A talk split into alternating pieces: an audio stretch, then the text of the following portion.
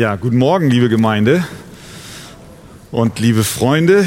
Wir haben ein sehr erfülltes Wochenende hinter uns mit der Eckstein-Konferenz und nun geht es weiter. Die Arbeit geht weiter, immer weiter, immer weiter. Wie sagt ein berühmter Fußballtrainer, nach dem Spiel ist vor dem Spiel. Und äh, da sind wir auch schon mitten im Thema der heutigen Predigt, nämlich, dass äh, die ist überschrieben mit dem Wort Halbzeitschwäche.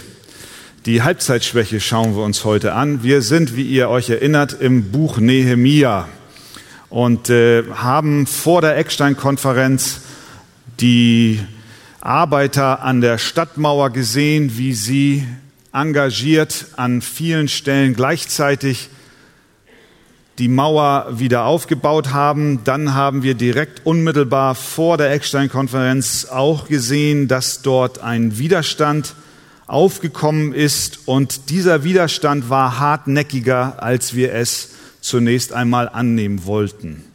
Ähm, schlag doch mit mir gerne auf Nehemia Kapitel 4 und ähm, wir stehen noch einmal auf, wenn ihr könnt und ihr eure Bibeln habt, Nehemia Kapitel 4, Vers 1 zunächst bis Vers 5.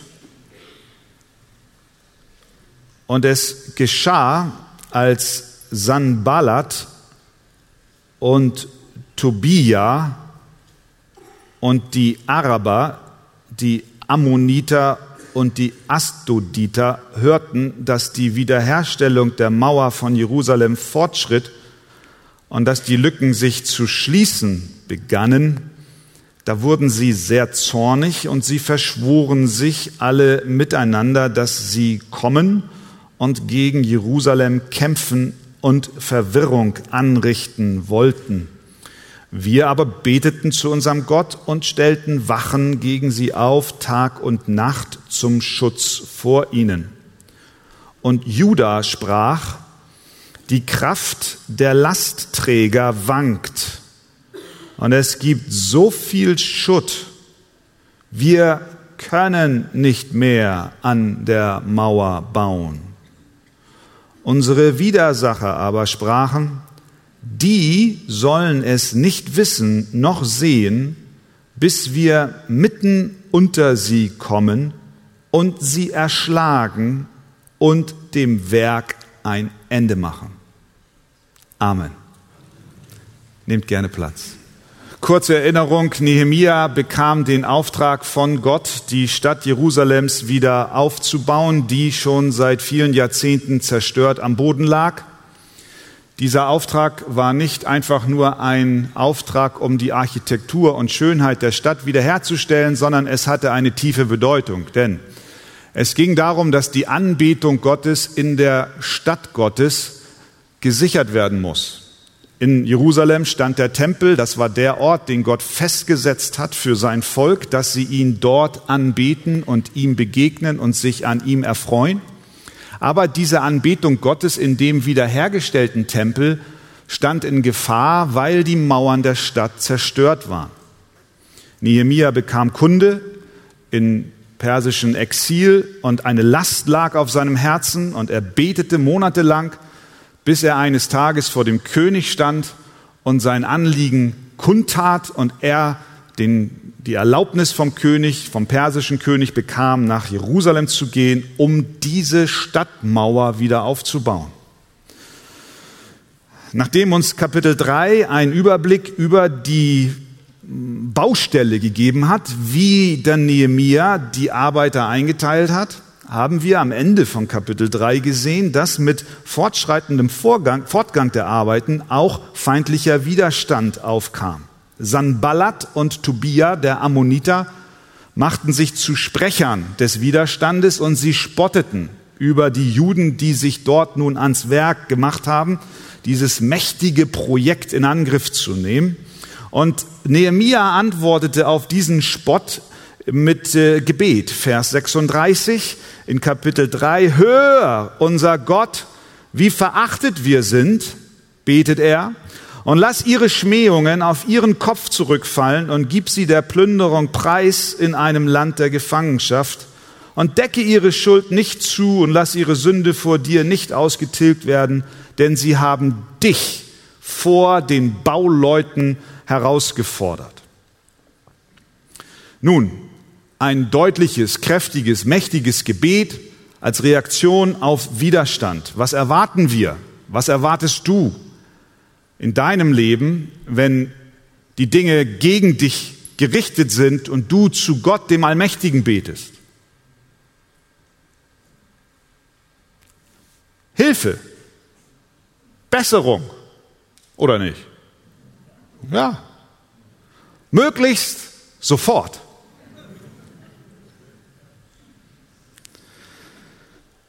Das Gegenteil trat ein bei Nehemia. Und es geschah, wir haben gelesen, Vers 1, als Sanballat und Tobia und die Araber, die Ammoniter und die Astuditer hörten, dass die Wiederherstellung der Mauer von Jerusalem fortschritt und dass die Lücken sich zu schließen begannen, da wurden sie sehr zornig. Vorher in den letzten Versen zwischen dem Gebet und diesem Vers 1 lesen wir, dass die Arbeiten wieder aufgenommen wurden, aber es dauerte nicht lange. Da nahmen auch das die Feinde wahr und sie rotteten sich schlimmer als zuvor gegen die Arbeiter und gegen Nehemia zusammen.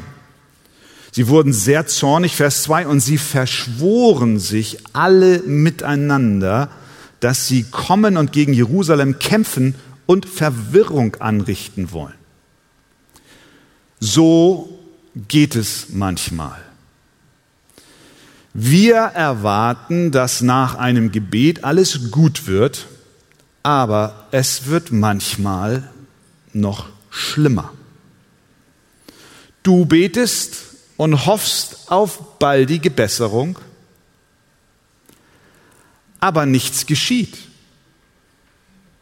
Im Gegenteil, der Widerstand nimmt sogar noch zu. Ohne Frage kann Gott und hat Gott auch schon häufig unmittelbar auf Gebete reagiert und geholfen. Aber dennoch wissen wir zugleich, dass das Gebet kein Automat ist, den wir für unsere Zwecke zu unseren Zeiten und zu unseren Gunsten so einsetzen können und sollen, wie wir meinen, es sei richtig. Gebet ist und bleibt Ausdruck unseres Vertrauens. Wir geben damit, wir machen damit deutlich, dass wir uns an den Herrn aller Herren wenden, in Demut und in Abhängigkeit von ihm, ihn bitten einzugreifen, aber zugleich sagen wir, Herr, ich will dir vertrauen, dass wenn auch meine Wünsche und meine Pläne nicht unmittelbar und vielleicht auch überhaupt niemals zustande kommen, du dennoch immer einen besseren Weg hast. Gebet ist Ausdruck dieses Vertrauens. Und manches muss über längere Zeiträume hinweg erbeten werden. Es geht nicht immer von heute auf morgen, so wie Nehemia es uns ja schon gleich zu Beginn des Buches vorgemacht hat. Über Monate hinweg betete er, Tag und Nacht, um Gnade für dieses Wiederaufbauprojekt. Aber nicht nur, dass wir hier sehen, dass nach diesem ersten Rufen zu Gott die Situation sich nicht sofort und grundlegend und für alle Zeit gebessert hat, sondern wir sehen hier auch, dass wir uns an einer ganz bestimmten Stelle dies, des Wiederaufbauprojekts befinden. Es ist nämlich Halbzeit. Vers 38 gibt uns diesen Hinweis. Wir aber bauen, bauten weiter nach dem ersten Gebet an der Mauer und die ganze Mauer schloss sich bis zur halben Höhe.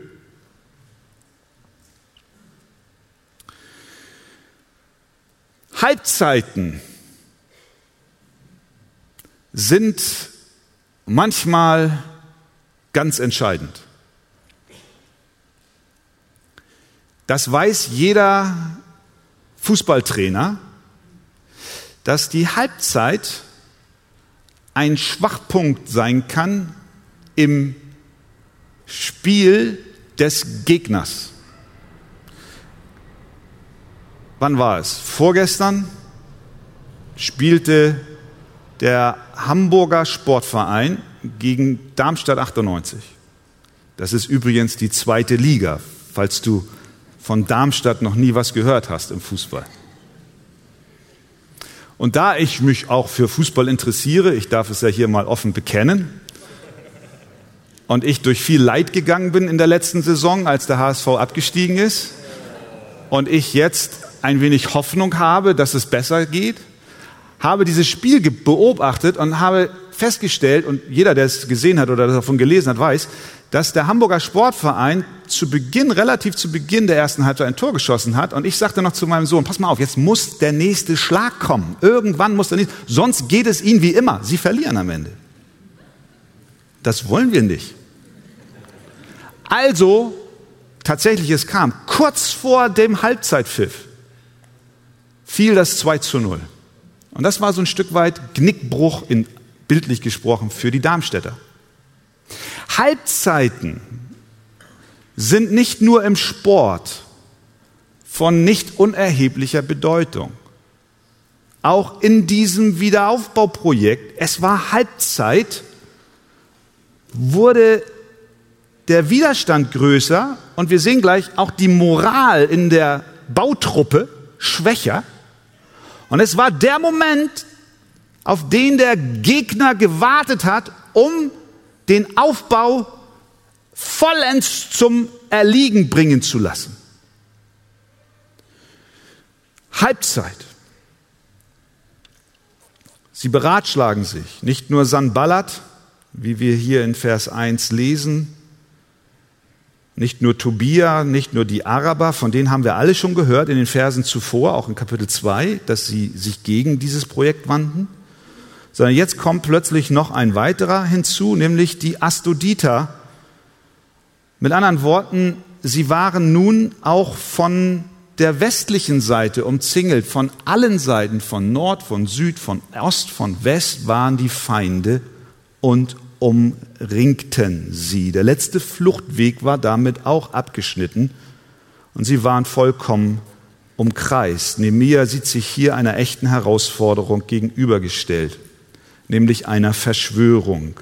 Und sie, Vers 2, verschworen sich alle miteinander, dass sie kommen und gegen Jerusalem ankämpften und Verwirrung anrichten wollten.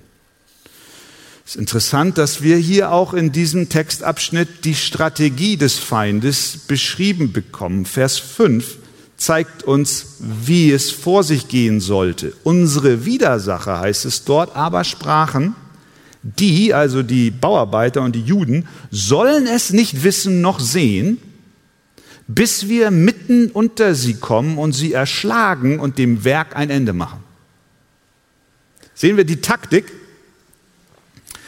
Es war nicht ein Angriff, der die Truppen hat zusammenrufen lassen und alle marschierten gemeinsam auf die Stadtmauer zu, sondern es war eine verborgene Undercover-Mission. Wir wollen mitten unter sie kommen.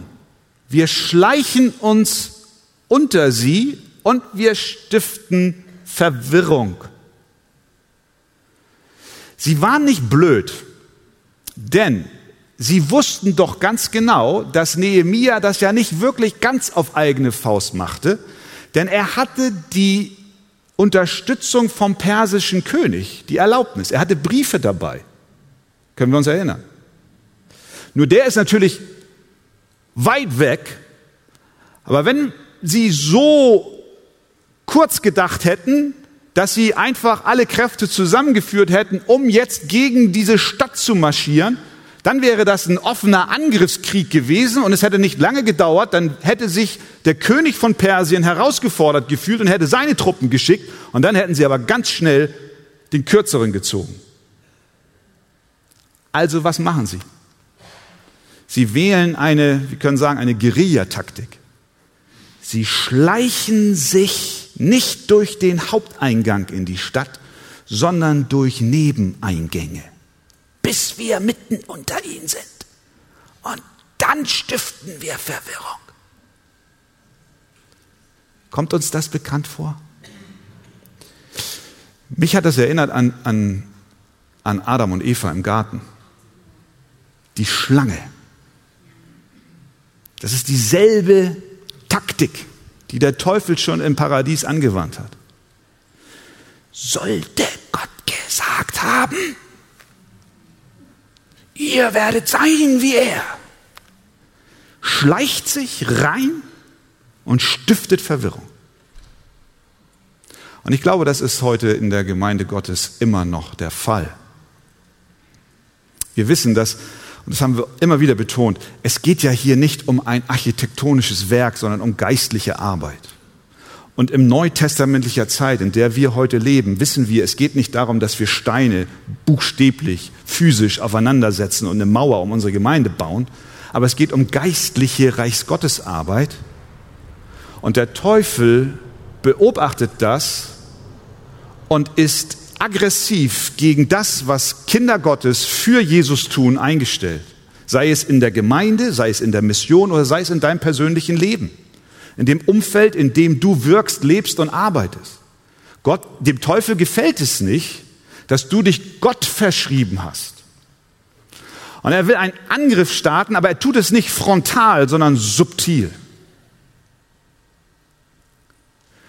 Und so will der Böse auch die Gemeinde unterwandern. Und er tut es auf eine ganz gemeine Art und Weise. Seine Strategie ist nicht, die Heerscharen zu sammeln und Frontalangriff zu fahren. Wenn er das tut, dann weiß er ganz genau, einmal hat das mit Gott zu tun, hat sowieso mit Gott zu tun, aber andererseits weiß er auch ganz genau, dass die Leute, die er unterwandern will, die er angreifen will, bei diesem Frontalangriff, den sie sofort erkennen und identifizieren, nur noch enger zusammenrücken und ein Bollwerk bilden und sagen, nein, hier nicht weiter. Wir haben es manchmal erlebt als Archegemeinde. Ich kann mich an viele Situationen unserer Gemeindegeschichte erinnern, wo wir solche Frontalangriffe hatten. Die kamen meist von außen. Ich erinnere mich an manche, nicht nur an eine, an mehrere Medienkampagnen gegen das, was hier von dieser Kanzel gepredigt wurde. Und jedes Mal, wenn so eine Attacke von außen kam, haben wir alle gespürt, wie das uns als Gemeinde zusammengeführt hat. Wir sind auf die Knie gegangen und wir haben gebetet. Und wir haben Gott gebeten, dass er uns schützen möge. Frontalangriff, identifiziert, wir rücken zusammen. Okay. Viel gefährlicher ist es, wenn der Angriff so von hinten kommt. Wenn auf den Gängen und Fluren. Zwietracht, Misstrauen, Kritik gesät wird, wenn der Feind sich einschleicht und Verwirrung stiftet, dann ist er seinem Ziel näher gekommen, als wir vermuten. Wenn an den Telefonapparaten während der Woche, in den E-Mails, die man sich austauscht, Disharmonie gesät wird, niedergerissen wird, entmutigt wird, dann haben wir es mit einer subtilen Kampfweise zu tun. Und der Teufel ist ein Experte in verdeckter Kriegsführung. Und ich glaube, wenn wir das hier lesen, ja, dann ist das auch ein Aufruf an uns, dass wir uns dafür wappnen und sagen, nein, ich möchte mich nicht beteiligen. Ich möchte auch nicht, dass der Teufel mir subtil Zweifel in sein Wort sieht. Wir haben es auf der Konferenz gehabt als großes Thema, das Vertrauen in die Heilige Schrift. Wir wollen nicht erlauben, dass der Feind subtil an unserer Überzeugung, an der Schrift werkelt und feilt und uns sie raubt, weil dann wird der Kampf bald verloren sein. Die Strategie ist klar. Der Teufel will unser Vertrauen in Gott und sein Wort untergraben. Er will nicht, dass wir der Bibel glauben. Er will sie uns entreißen. Er will uns mutlos machen in der Gemeinde- und Missionsarbeit, indem er subtile Angriffe auf allen Fronten und Ebenen lostritt. Das natürlich führt zu einer gewissen Entmutigung unter den Arbeitern. Denn zu diesem subtilen Angriff kam nun auch die Last der Dauer. Wie heißt es so schön? Die Dauer trägt die Last. Heißt das so? Die Länge. Ach, wie auch immer. Was ich sagen möchte ist, je länger etwas an etwas gearbeitet wird, desto mühsamer wird es. Und so haben wir das hier auch. Die Arbeiter arbeiteten schon eine lange Zeit, der Widerstand wuchs, denn es war Halbzeit. Und sie schauten jetzt auf die noch vor ihnen liegende Arbeit. Kennst du das auch? Da ist noch so viel zu tun. Ich kenne das, wenn ich mein Wohnzimmer streiche, alle 30 Jahre, nein, alle, was weiß ich, wie viele Jahre. Die Möbel verrücken, das geht schnell. Da bin ich Meister drin. Und schon habe ich Platz geschaffen. Und dann kommt dieses Klebeband mit dem ich die Folie abklebe. Versteht ihr das? An den Fenstern und dann überall abkleben und die Türen und alles muss abgehängt werden. Das ist nichts für Christian. Also wenn ihr mir mal helfen wollt, dann, wenn ihr mal was Gutes tun wollt, dann kommt und klebt ab. Dann kannst du das erleben, dass du in, dein, in mein Wohnzimmer kommst und es ist schon relativ viel geschafft fürs Auge, aber ich sehe so viel Arbeit, so viel noch abzukleben. Du kennst das vielleicht von deinem Keller, aufräumen. Man, man schiebt den Schutt von einem Platz zum anderen. Und dann kommt jemand rein und sagt, was machst du denn hier die ganze Zeit? Meine Frau, was, was machst du hier eigentlich? Ich räume auf. Davon sehe ich nichts. Naja, weil man so Sachen findet, die man vielleicht noch gebrauchen kann und dann überlegt man, so. Und die Hälfte der Zeit ist schon rum, Halbzeit. Und ich habe doch schon aufgeräumt. Und dann gucke ich zur anderen Ecke. Nein, da ist noch so viel Schutt. Und so ging es den Bauarbeitern. Sie fühlten sich von der noch vor ihnen liegenden Arbeit erdrückt. Sie schauten um sich und stellten fest, dass noch so viel zu tun ist. Sie wurden müde und es verbreitete sich die Kunde, wir werden es nicht schaffen. Wir packen es nicht. Vers 4. Die Kraft der Lastenträger wankt, sagt Judah. Und es gibt so viel Schutt.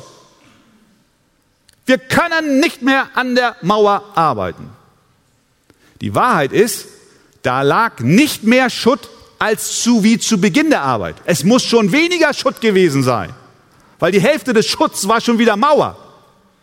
Aber so ist das. Wir fokussieren uns auf den Schutt, der noch nicht verarbeitet ist. Das kann in der Gemeindearbeit so sein. Das kann in deinem Hauskreis so sein, in dem du wirkst für Gott. Mann, was hast du dich reingegeben in diese Person? Wie viele Seelsorgegespräche, Telefonate und Gebete hast du gesprochen? Und du siehst so viel Schutt. Das ist in der Kinder, im Kinderdienst nicht anders. Und schon wieder dieser Sonntag und schon wieder dieser rebellische kleine Junge, der einfach nicht gehorchen will. Wie viel Zeit und Energie hast du schon reingesteckt in die Vorbereitung der Lektion?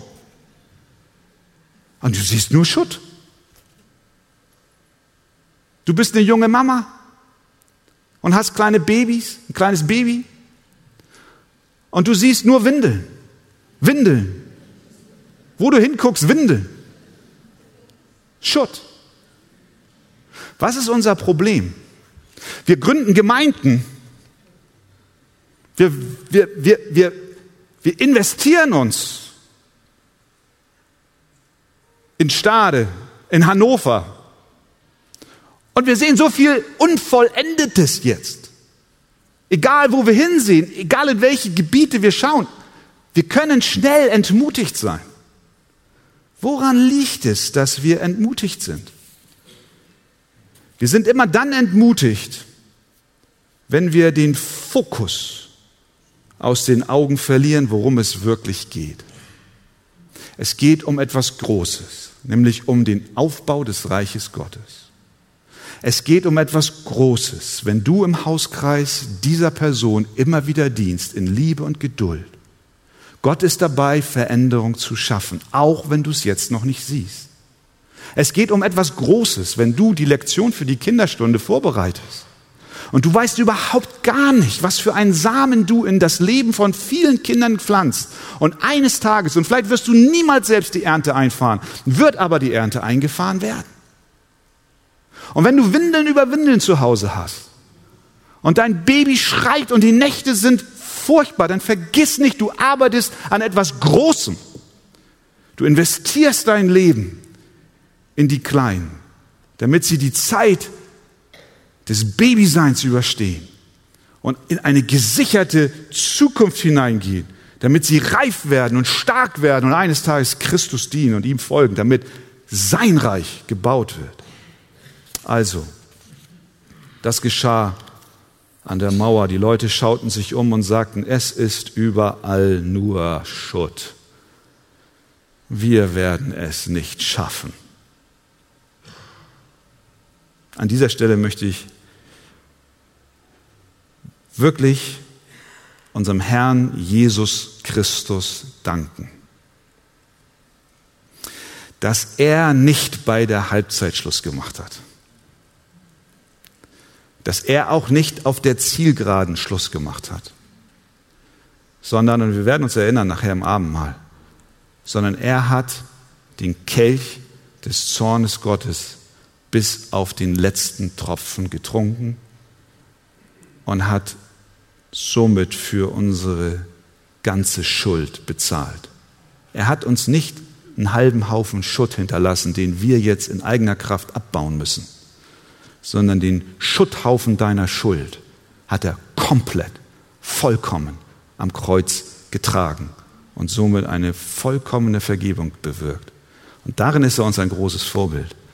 Sein Name sei gelobt. Amen. Lass uns nochmal aufstehen und wir schauen uns noch den weiteren Text an.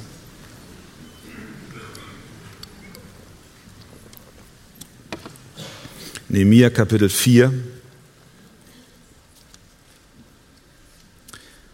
von Vers 6 und jetzt lesen wir bis zum Ende des Kapitels.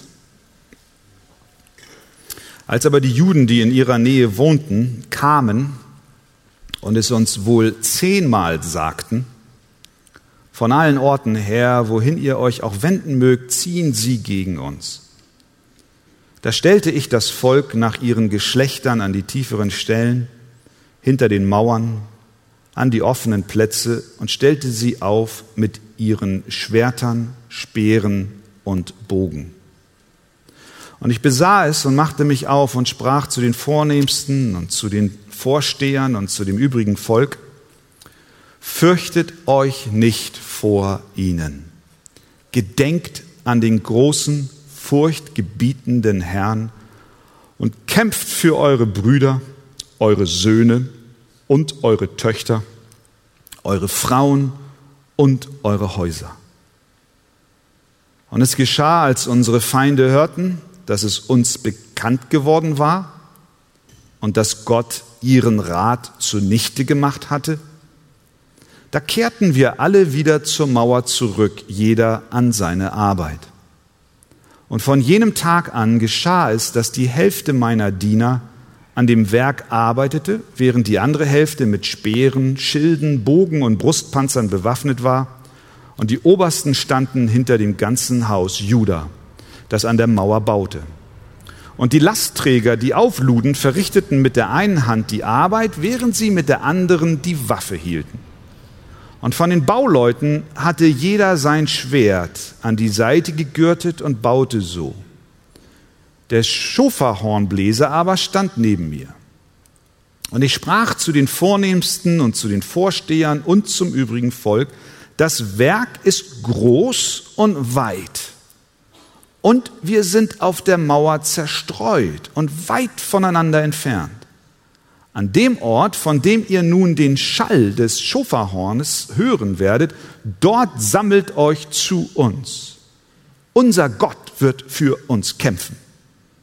So arbeiteten wir an dem Werk, während die eine Hälfte die Speere hielt, vom Aufgang der Morgenröte bis zum Hervorkommen der Sterne. Auch sprach ich zu jener Zeit zum Volk, ein jeder bleibe mit seinem Diener über Nacht in Jerusalem, damit sie bei Nacht Wache halten und bei Tag die Arbeit verrichten. Und weder ich noch meine Brüder, noch meine Diener, noch die Männer der Wache in meinem Gefolge zogen unsere Kleider aus. Jeder hatte seine Waffe bei sich und Wasser. Amen. Nehmt doch gerne Platz. Ja, die Halbzeit der Bauarbeiten war erreicht. Stadtmauer zur Hälfte wiederhergestellt. Der Widerstand nahm zu. Die Arbeiter waren ermutigt, entmutigt aufgrund des, äh, dessen, was sie mitbekamen, auch des wachsenden Widerstandes. Sie sahen die noch vor ihnen liegende Arbeit und dachten, wie um alles in der Welt sollen wir das jetzt bloß schaffen.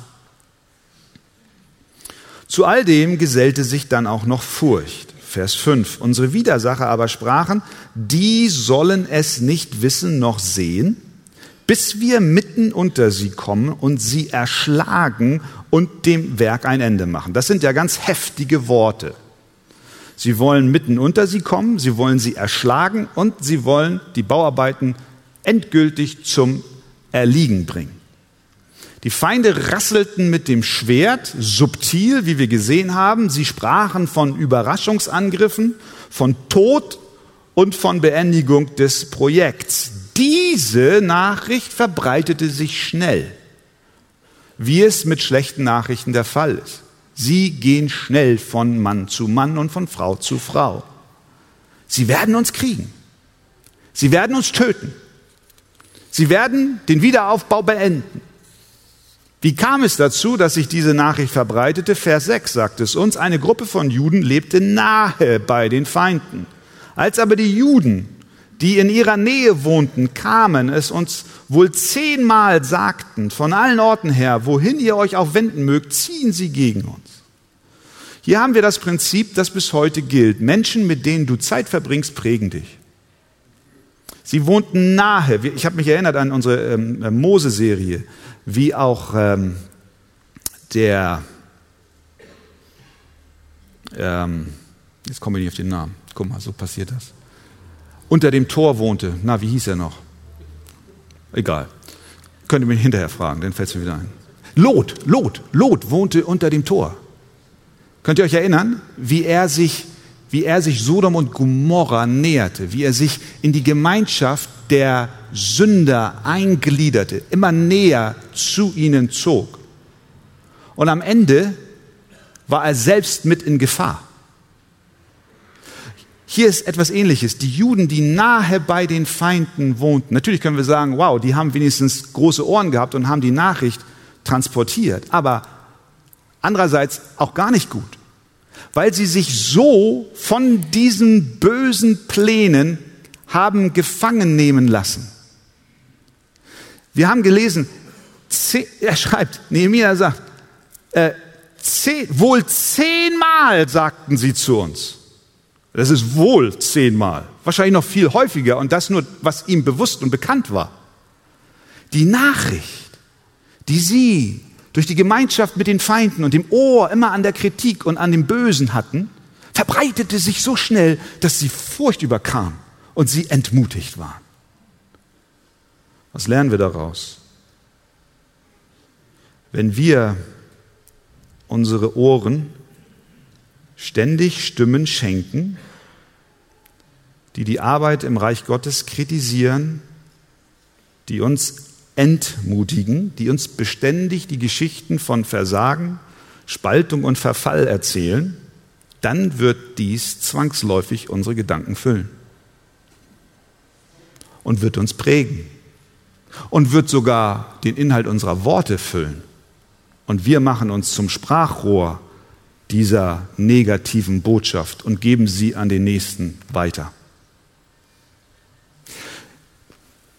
Jeder darf die Anwendung für sich daraus ziehen. Ich glaube schon, dass es nicht unwichtig ist, uns zu hinterfragen, mit wem verbringen wir Zeit, welchen Stimmen hören wir zu. Sind die Worte deiner Glaubensgeschwister und Freunde aufbauend, glaubensstärkend, positiv oder niederreißend und destruktiv? Und Folgefrage, wie sind deine Worte? Aufbauend, positiv oder niederreißend, destruktiv? Damit meine ich nicht konstruktive Kritik üben. Keine Frage, die ist wichtig, hilfreich und zielführend. Aber diese Menschen haben sich von diesen bösen Nachrichten prägen lassen. Was tut Nehemia? Wir sehen im gesamten Abschnitt, nicht nur hier, sondern auch in den Kapiteln zuvor, Nehemia war ein Mann des Gebets. Kapitel 1 betet er, in Kapitel 2 betet er, in Kapitel 3 wird er verspottet, betet. Hier in diesem Umfeld, Kapitel 4, betet er. Wir aber beteten zu unserem Gott, Vers 3, das steht zwar jetzt vorher, aber in diesem ganzen Halbzeitgeschehen betet er. Und er stellt Wachen auf gegen die Feinde, die Tag und Nacht zum Schutz dastehen sollten. Das ist das Prinzip des Nehemia. Er ist auf der einen Seite ein Mann tiefstem Vertrauen zu Gott, das sich durch Gebet ausdrückt, aber auf der anderen Seite auch ein ganz praktischer Mann, der sagt, wir müssen auch handeln.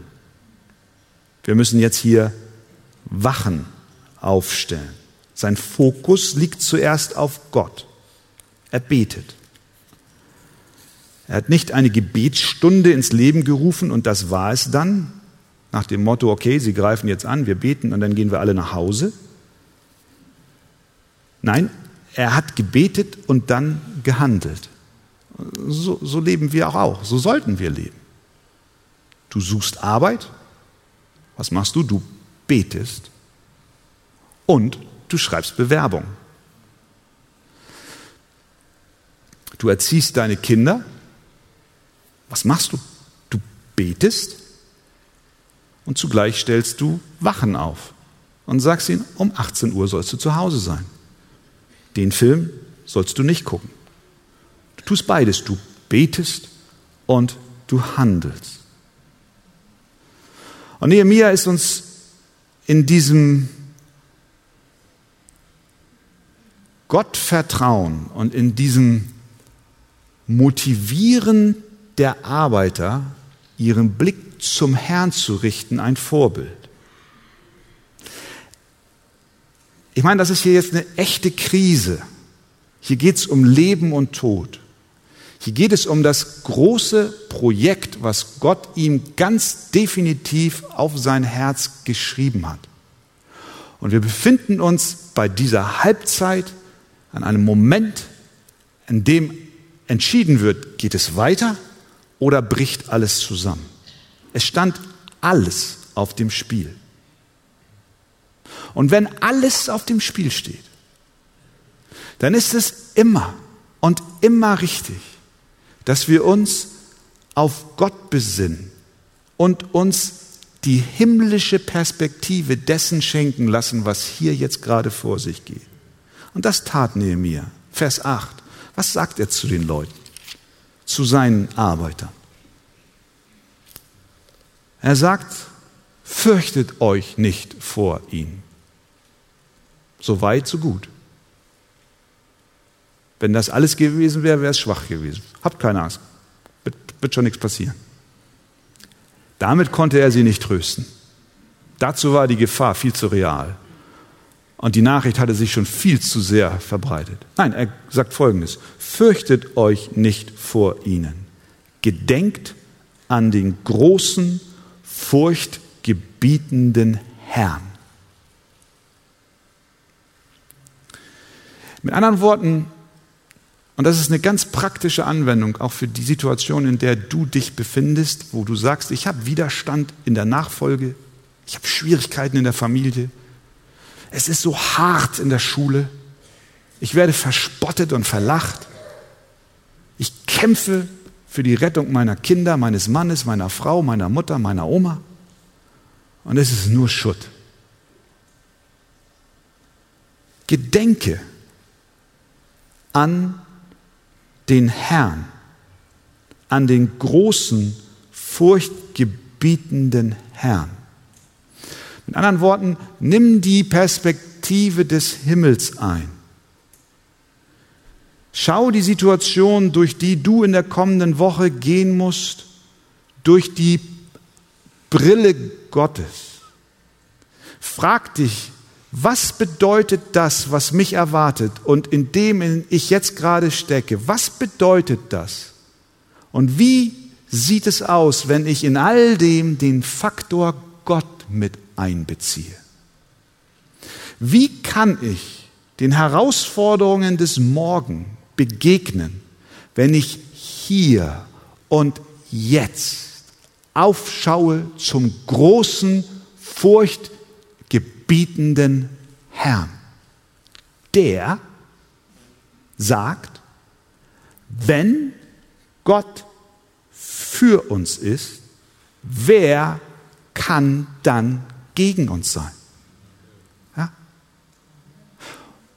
Wie kann dieser große, furchtgebietende Herr für dich sein, nur weil er seinen Sohn Christus sandte, der für deine Schuld bezahlt hat und dich mit diesem großen, furchterregenden Herrn versöhnt hat?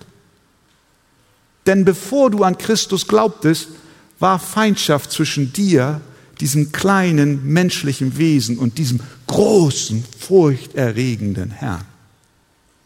Aber weil dieser große Schöpfer, der ewige Gott, aus Gnade und Barmherzigkeit seinen Sohn gesandt hat, zur Versöhnung und zur Vergebung deiner Schuld, hast du plötzlich diesen großen, furchtgebietenden Herrn auf deiner Seite. Und das, ihr Lieben, ändert die Perspektive um 180 Grad. Deswegen kann er sagen, fürchtet euch nicht vor ihm.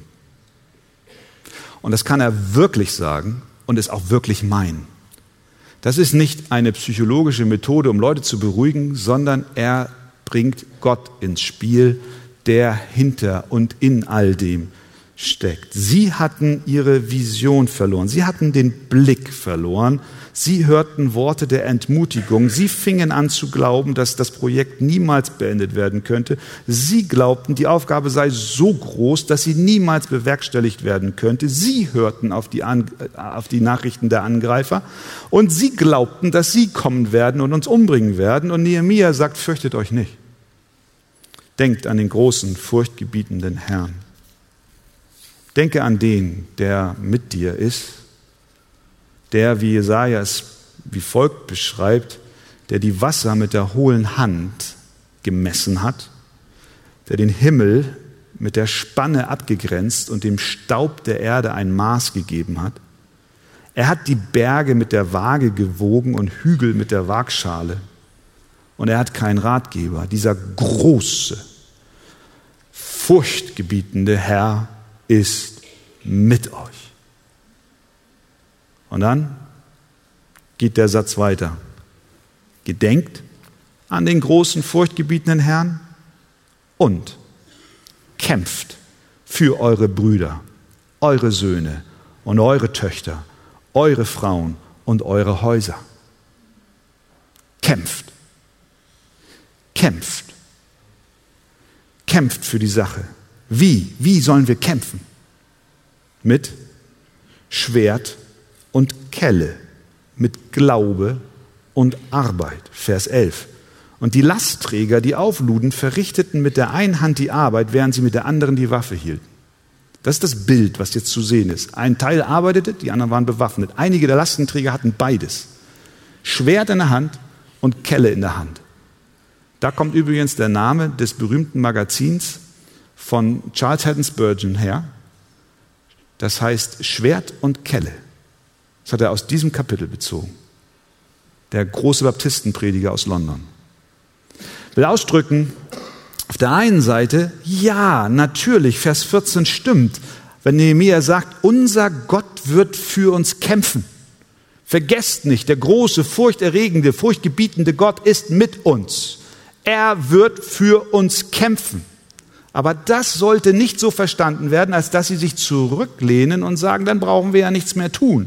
So funktioniert die Souveränität Gottes nicht. Ja, er ist souverän, er ist mit seinen Kindern und er ist mit dir. Aber das darf niemals ein Signal zu unserer Passivität sein. In seiner Vorsehung hat er beschlossen, dass es gut ist, dass er souverän mit uns ist, aber dass auch wir tun und handeln müssen. Das ist die Parallelwahrheit, die wir nie auseinander dividieren dürfen.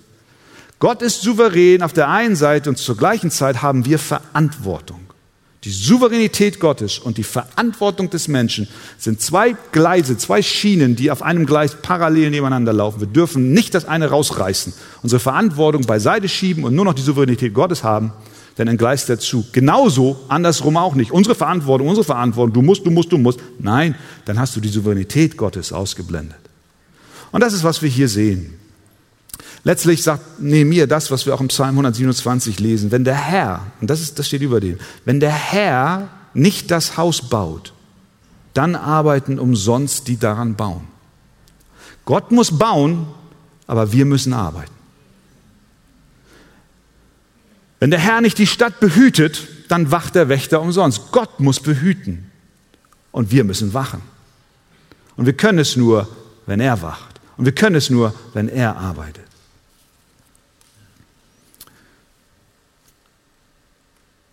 Hudson Taylor, der große China-Missionar, war eines Tages mit einem Segelschiff auf dem Weg nach China. Und als sich das Schiff der Durchfahrt zwischen der malaiischen Halbinsel und der Insel Sumatra näherte, da klopfte der Kapitän des Schiffes sehr dringend an der Tür von Hudson Taylor. Taylor öffnete, der Captain stand vor ihm und sagte, Mr. Taylor, wir haben keinen Wind. Und ich befürchte, wenn nicht bald Wind aufkommt, treiben wir auf die Insel zu, auf der Kannibalen wohnen. Wir sind in größter Gefahr. Taylor fragte den Captain, äh, ja, guter Mann, was kann ich tun? Und der Captain sagte, Mr. Taylor, beten Sie. Beten Sie, dass Wind kommt. Taylor hat gesagt, Captain, das will ich gern tun.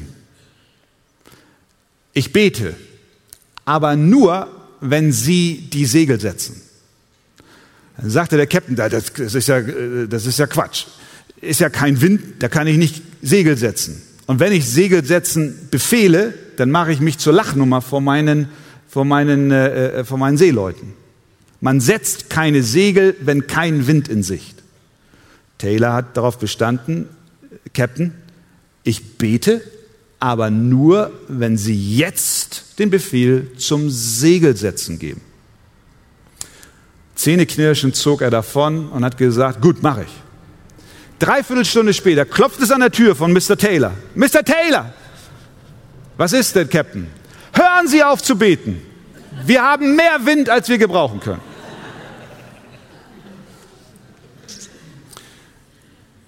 Was sollen wir tun? Beten und Segel setzen. Verstehen wir? Schwert und Kelle. Glauben und Vertrauen. Glauben und Handeln. Beten und arbeiten. Überall muss Gott stehen. Oh, und wenn er nicht über dem steht, dann ist sowieso alles gar aus. Aber er hat beschlossen, uns mit in die Verantwortung zu nehmen und anzupacken. Unter seiner souveränen Leitung und Führung. Und das gilt für dein persönliches Leben und das gilt für das Leben unserer Gemeinde. Möge Gott uns helfen, dass wir beides tun. Beten und Segel setzen. Amen.